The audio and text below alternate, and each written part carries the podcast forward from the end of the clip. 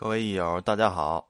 今天咱们学习坤卦的卦辞：坤，坤下坤上，坤，元亨，利聘马之贞，君子有攸往，先迷后得主，利西南得朋，东北丧朋，安贞吉。首先是本意的说法，这个阴爻的画法呀，是中间断开的一条线，坤卦都是由这种断开的线组成的。阳爻是前边乾卦讲过的，是连起来的线。这个阴爻呢是偶数，也就是阴之数，六为老阴，八为少阴，这些都是阴爻。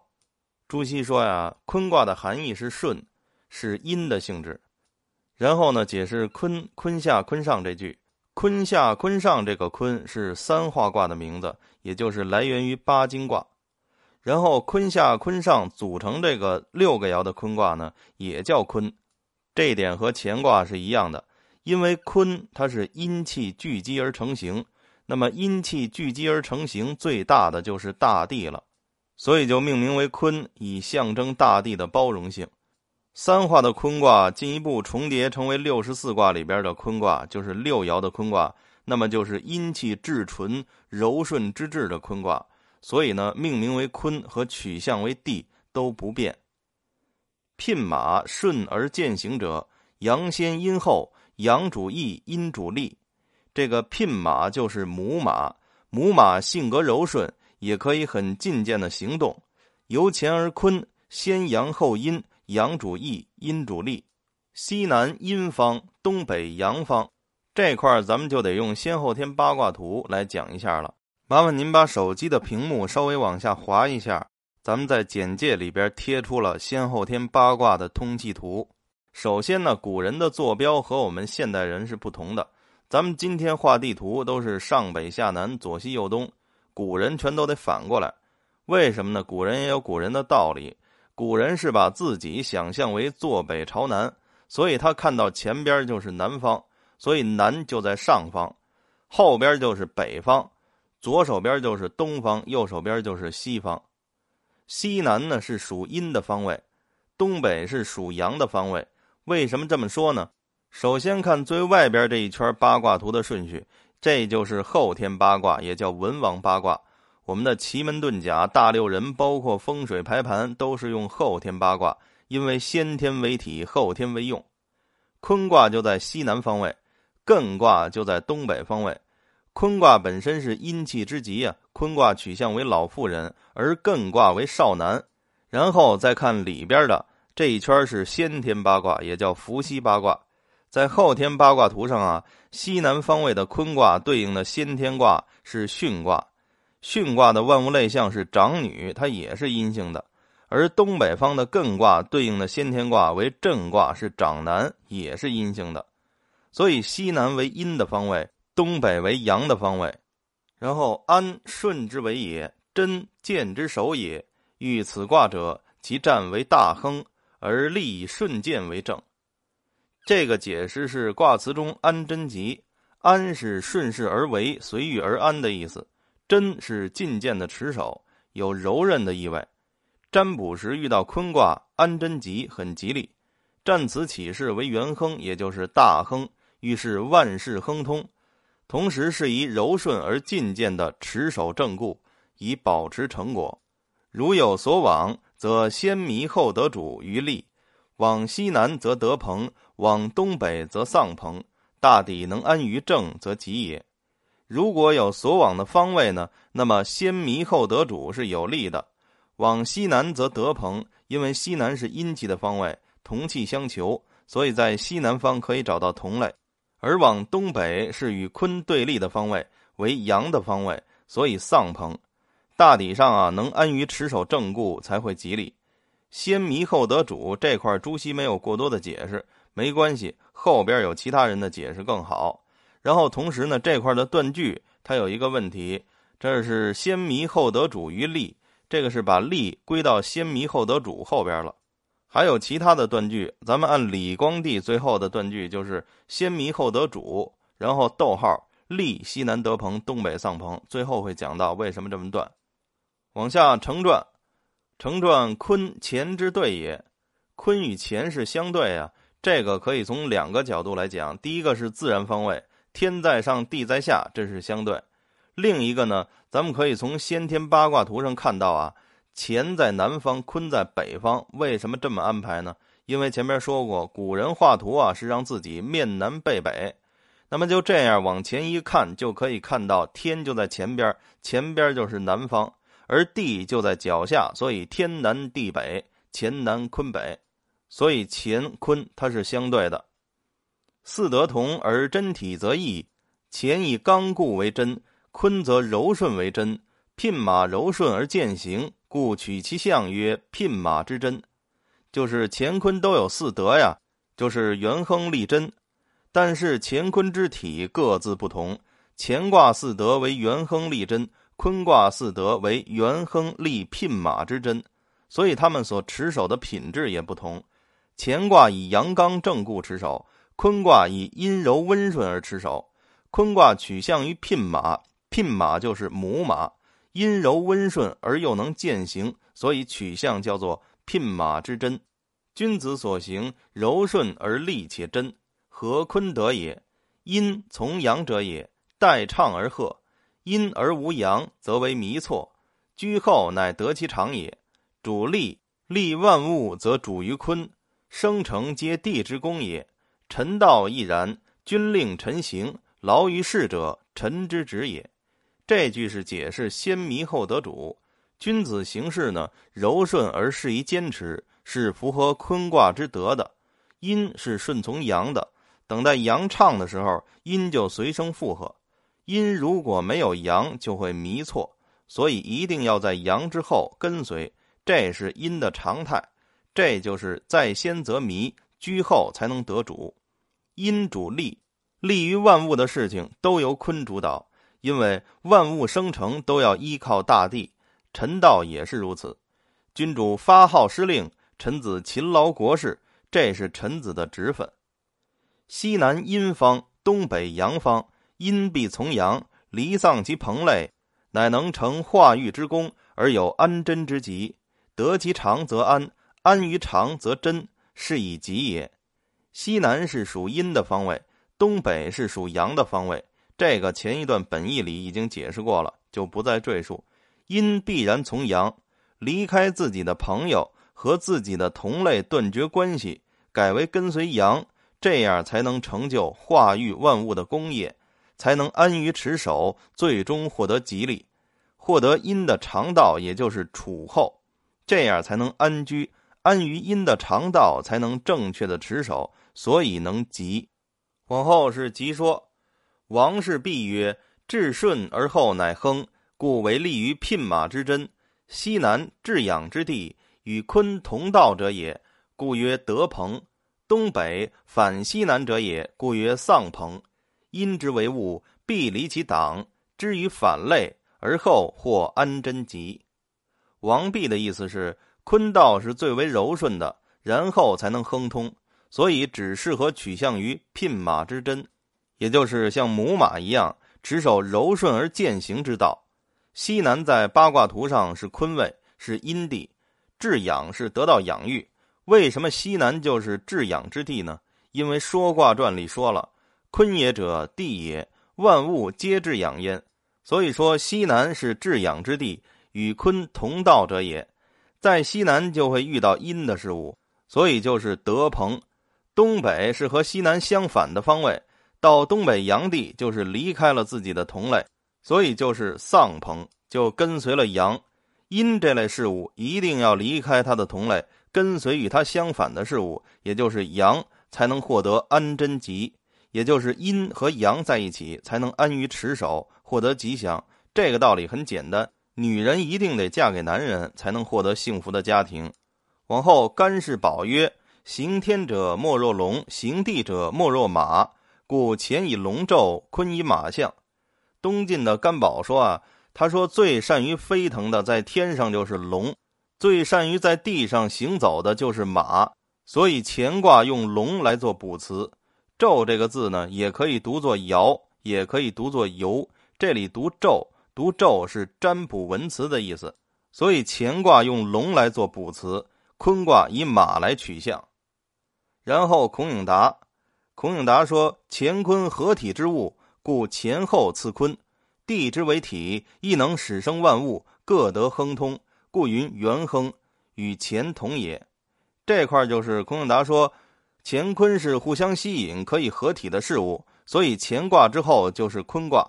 大地也能生长万物，所以说是元亨。这一点和乾卦是相同的。聘对母为柔，故云立聘马之贞。聘相对于母为柔，母就是牡蛎的母，是雄性的意思；聘是雌性的意思。道德经讲谓之聘母之和，这个聘母之和就是阴阳交合，所以聘相对于母来说，也就是阴相对于阳是柔顺的。所以说立聘马之贞。也就是适宜像母马一样持守自己柔顺之道，不云牛而云马者，牛虽柔顺，不能行地无疆，未见坤之德；马虽比龙为钝，而亦能行远，向地之广域也。此处不说牛而说马，是因为牛虽然也是柔顺，但是不能像马一样行地无疆。牛不善于奔跑，不能像马一样在大地上行走很远，没有疆域的限制。所以牛不能更完善的展现坤卦之德，马虽然比龙驽钝的多，但是呢，它也能行远，就像大地一样广袤而能孕育万物。先迷后得主利者，这块的断句也是先迷后得主利，以其至阴当代唱而后和。凡有所为，若在物之先，即迷惑；若在物之后，即得主利。以音不可先唱。由臣不可先君，卑不可先尊故也。先迷后得主，是因为坤卦是至阴的事物，所以应该等阳先唱，然后阴再随声附和。凡是有所作为之时呢，如果坤卦当先，就会迷惑；如果跟随在其他事物之后，就可以更好的配合执行。皆因为啊，坤的事物不可以为天下先，不可以先唱，而只能在后面和。犹如臣子不可以在君主之先，卑贱不可以在尊贵之先一样。崔氏景曰：“西南坤兑，南方巽离，二方皆阴，与坤同类，故曰西南得朋。”唐代的崔景说呀：“说西方有坤卦兑卦，南方有巽卦有离卦，这是泛指啊。西南方为坤卦，西方为兑卦，为少女；南方为离卦，为中女。”东南为巽卦为长女，所以西方和南方都是阴性，是坤的同类。所以说西南得朋。东方艮震，北方乾坎，二方皆阳，与坤非类，故曰东北丧朋。同理呢，东方有艮卦、震卦，北方有乾卦和坎卦，这个也是泛指。东方为震为长子，东北为艮为少男，西北为乾为老头儿。北方有坎卦为中南，这两个方位呢都是阳的，与坤不是同类，所以坤到了东北方位就会丧失其同类，跟随异类，所以说是东北丧朋，安于承天之正，故言安贞吉也。而后可以安于顺承天的正道，天就是乾，所以说这样才能安贞吉。张氏俊曰。张俊是北宋到南宋初年的名臣啊，学者，他是西汉留侯张良之后，所以他对《易经》的研究很精深。说这个可能大家知道的不多，说抗金兵大家就知道了。当时抗金的名将岳飞、吴玠、韩世忠啊，其中这吴玠就是他任命的，而且他和韩世忠啊、岳飞啊关系都很密切。张俊对坤卦的解读是这样的：坤造始，臣代中。人臣立事建业，以有为于下，使彭柴之助，有不能独胜其任者矣。故西南以德朋为利。若夫立于本朝，左右天子，苟非绝类忘私，其何以上得君心？何得以治天下哉？意思是君主可以创始，而臣子要代替君主执行并且完成。为人臣者建立事业，以此在下位大有作为。失去朋友同辈的帮助呢，就不能单独胜任了。所以说，以西南方位德朋为例，如果出事到朝廷，在天子左右辅佐，那么如果他不能断绝和同类的关系，忘掉他的私心，怎么可能上得军心，与君主何德一起治理天下呢？然则德朋臣之职也，丧朋臣之心也。以事心行事职，非曰今日得之，明日丧之也。然而啊，德朋是臣子的职能，也就是广泛的结交人脉。这样的话，大家能够同心协力，共同做事儿，为天子更好的服务。而丧朋呢，也就是忘私，这个是臣子要时刻保持着一颗诚心，以忘私之诚心去结交人脉，行使臣子的职能。并不是说今天得朋，明天丧朋，那就成了反复无常的小人了。但见君德而莫或有专事擅权之咎，曰东北丧朋。只看到君主的德行，而不会有独断专行的罪责，所以说是东北丧朋，也就是臣子忘私而忠心辅佐君主。然后诸子语类的问答，问：聘马取其柔顺践行。坤顺而言健何也？曰：守得着柔顺坚确，故有健相；柔顺而不坚确，则亦不足以配前矣。意思就是说，问这个坤卦取向于聘马，是取其柔顺而能践行。坤既然柔顺了，怎么还能践行呢？这是为什么？乾卦不是已经讲过刚健吗？朱熹的回答是：能够坚守这柔顺的品质，并且一直执行下去。这个就是健，柔顺，但是不能坚守，那么也不足以匹配乾卦了。相氏安氏曰：“聘取其顺，马取其行。”宋朝的相安氏说啊，取相聘马的原因在于聘取的是雌性的柔顺，马取的是善于行走，所以取聘马。顺者坤之源，行者坤之亨，利者以此而已。真者终此而已，柔顺者多不能终，唯聘马为能终之。柔顺是坤的源，就是柔顺的基本品质；践行是坤的亨，也就是亨通要靠这个践行的品质。利是适宜这样做，真是指从始至终坚持这样的品质。柔顺的事物呢，往往是有始无终，难以坚持，唯独聘马能够坚持到最后。君子有攸往，此一句总起下文也。君子有攸往，就是君子有所向往的地方，打算去某地。这句是为了引出下文。先迷后得主利，这个断句也是跟前边说的一样。先迷后得主利，李光地是反对这种断句的。言利在得主，不利为主也，就是这么断句倒是也有道理的。先迷后得主利的意思就是利于跟随主人，不利于自己做主人。这个坤卦确实是反映这种品质。阳是简曰：“君先臣后，夫先妻后。当后而先为迷，迷为师道。君为臣之主，夫为妻之主。后而得主，利莫大焉。”南宋的杨简，他主要发扬的是陆九渊的心学。他对坤卦的观点是：坤道在于人事，就是君主在先，臣子随后；丈夫在先，妻妾随后。应该在后的却在先了，就会迷失；迷失就会失去坤道。君为臣之主，夫为妻之主，柔顺居后才能得主，这样是最合适的，对自己也是最好的。王氏申子曰：“乾见行，故为马。坤亦为马者，乾坤之配。”元代易学家王申子认为啊，乾见行，所以它取向为马；坤卦也取向于马，是因为乾坤相配。所以呢，坤卦取向为聘马，就是母马。乾行而坤止，则无以成天之师，而成其化育之功。此所谓柔顺之真，坤之德也。如果乾行而坤停止，那么坤就无法匹配乾，就无法顺承天所施设的教化，也就无法成就坤的化育之功。这就是所谓柔顺之真，这是坤卦之德。胡适一贵曰。元亨立聘马之真，以尽坤之全体。君子以下，则身战此也。南宋的胡一贵说：“元亨立聘马之真，这句卦辞已经可以概括坤卦的全部含义了。君子以后的部分，也就是君子有攸往，先迷后得主，立西南得朋，东北丧朋，安贞吉。这些内容是在强调战词。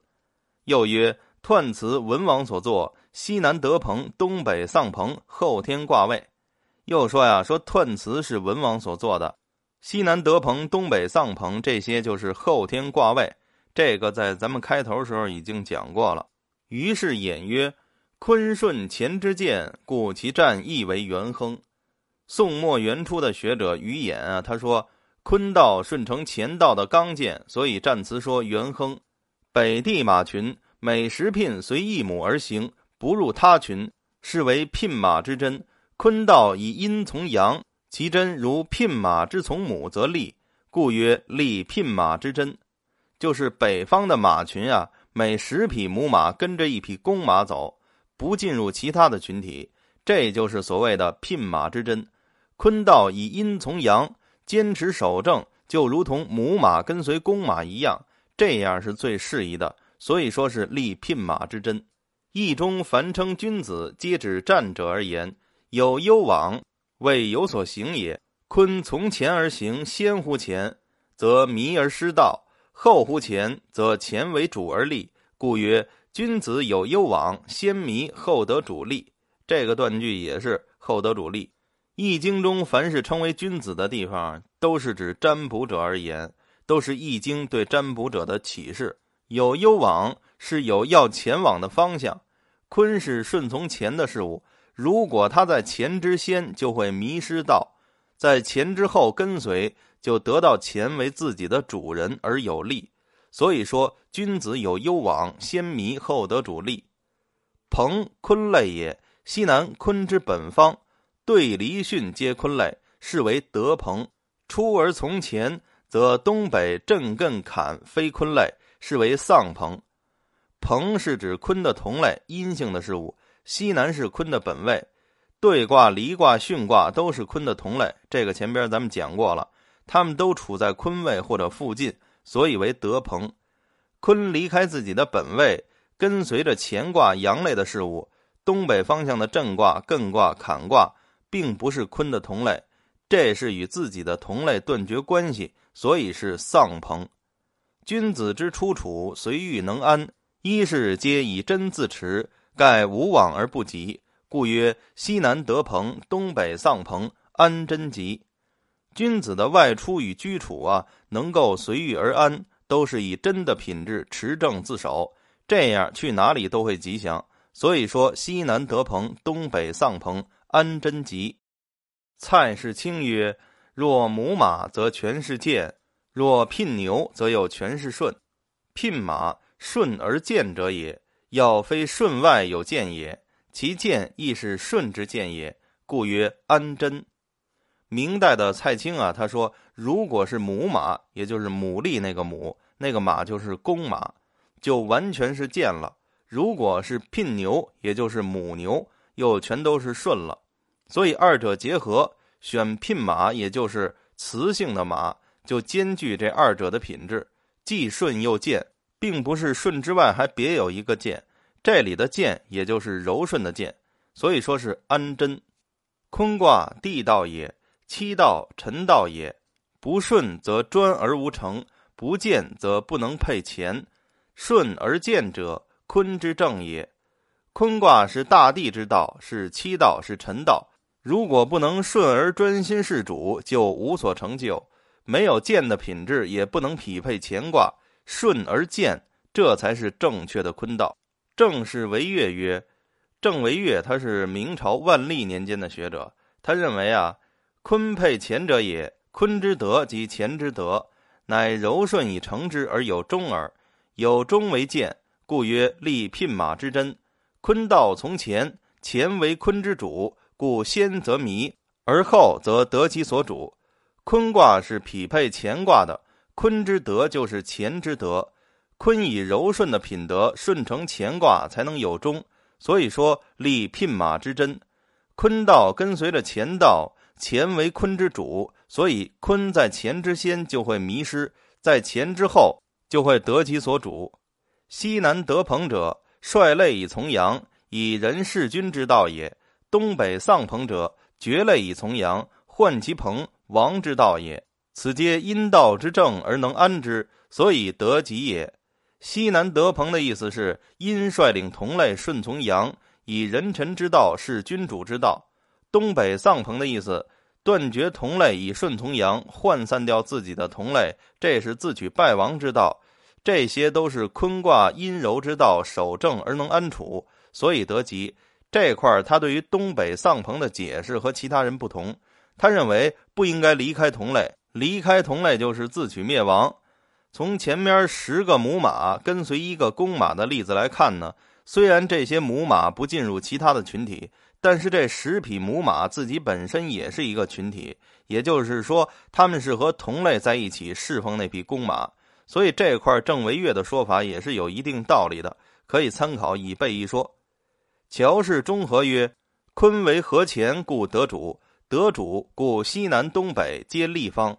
得朋丧朋皆吉事。妻道也，臣道也。妻从夫，臣从君而已矣。”明代的乔中和他说呀：“坤卦只是配合乾卦才叫得主，得主，所以西南东北都是有利的方位。”得朋丧朋都是吉利的事儿，是妻道，是臣道。妻子追随丈夫，臣子追随君主。按下边这是李光地的观点了。按后得主，当以孔子文言为据。盖坤者，地道，臣道，而前其主也。居先则无主，故迷；居后则得其所主矣。李光地认为，关于后得主的解释，应该以孔子文言传为依据。坤卦是地道、臣道，而乾卦是坤卦的君主。坤卦居先就没有主，所以会迷失；楚后就得到君主了。利字应属下两句斗。言在西南则利于德朋，在东北则利于丧朋也。德朋丧朋正与上文得主相对。盖世主者为之有主而已，朋类非所思也。他认为啊，这个利字这个句斗应该连着下两句。也就是先迷后得主，利西南得朋，东北丧朋。就是说，在西南利于得朋，在东北利于丧朋。得朋丧朋都是和前边的得主相对，因为事主之人心中只能有君主，不能心存朋类私心。然亦有时而疑于得朋者。西南是坤代乾至义之地，非合重力不足以济，于是而得朋。正所以中主之事。是得朋即得主也，然而呢，也有的时候是以得朋。西南是坤代替乾劳动之地，如果不能聚合众人之力，那么事情就难以进行。于是得朋，这是因为要完成君主的事情，所以这时候得朋就是得主。为东方者受命之先，北方者告成之后，禀令归公，己无所思，而又合朋类之足云。故必丧朋而后得主也。